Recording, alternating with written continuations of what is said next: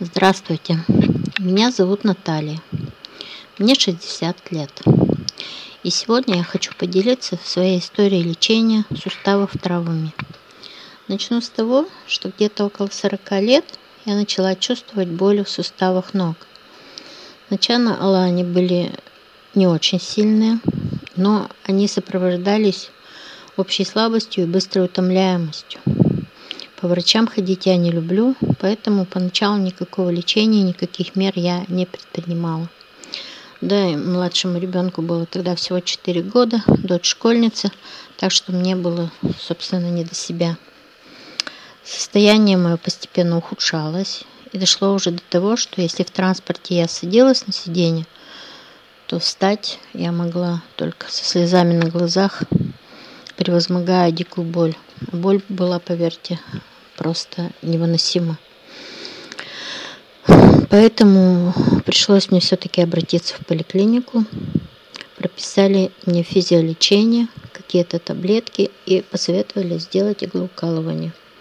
После всех этих процедур стало чуть легче, но ни физиолечение, ни лекарства, ни даже иглоукалывание до конца не помогли и суставы порой болели так, что свет был немел.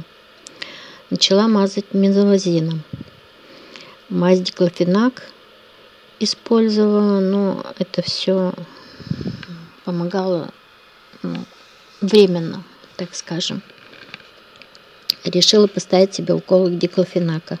Диклофенак максимум можно поставить 5 уколов. 3-5 уколов. Я поставила 5 диклофенак уколы мне помогли, диклофенака.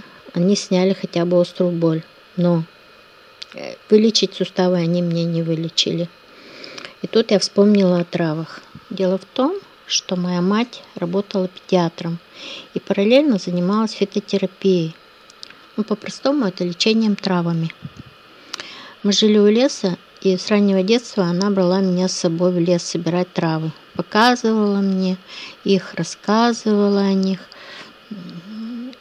И ребенком я не придавала этому большого значения, но хотя все равно в голове что-то откладывалось. Привычка заготавливать травы на зиму и лечить ими простудные заболевания у меня также осталась. И тогда я решила попробовать сделать себе сбор из трав. Достала свои любимые травы, которыми я лечила свою семью от простуды. И это были манжетка, таволга вязолистная, цветы липы, ну или липовый цвет по-простому, лист смородины и репешок обыкновенный. Все эти травы объединяло то, что они обладали противовоспалительным и обезболивающим действием. Так вот, взяла я все эти травы в равных пропорциях по 2 столовые ложки. Не сильно измельчила. Я не люблю очень сильно измельченные травы. И перемешала. Потом добавила туда еще маленький кустик земляники у меня оставался. Лесная земляника с листьями и с цветами. Вот я их тоже измельчила и добавила в этот сбор. И стала заваривать их каждый день и пить вместо чая. Я брала одну столовую ложку смеси на пол-литра кипятка. Заваривала и в течение дня использовала этот отвар как заварку. Как вы используете заварку чая, точно так же добавляла настой в кипяток или понемногу еще иногда в питьевую воду. Ну, по чуть-чуть совсем. Только чуть-чуть подкрашивала.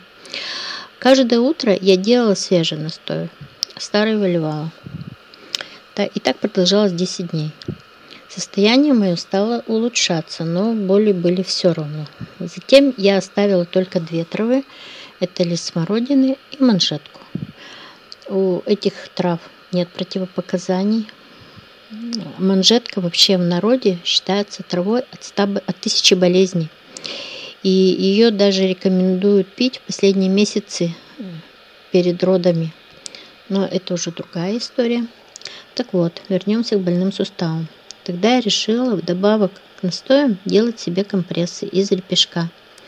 Репешок, у него очень большой спектр показаний и ну в том числе он, его можно использовать в качестве компресса, потому что он тоже противовоспалительный и обезболивающий. Вот, только не надо путать репешок с лопухом, который тоже называют репейником. Это совсем другая трава. Я брала 2 столовых ложки репешка, заливала его одним литром кипятка, настаивала в течение двух часов из этого настоя делала себе компресс на ночь. Компрессы из репешка я делала через день, а в те дни, когда не делала компрессы, то натирала суставы меновазином и заматывала шерстяным шарфом. И все это продолжалось на протяжении двух недель. Наконец суставы успокоились, но я продолжала пить настой. Компрессы я прекратила делать, продолжала пить настой.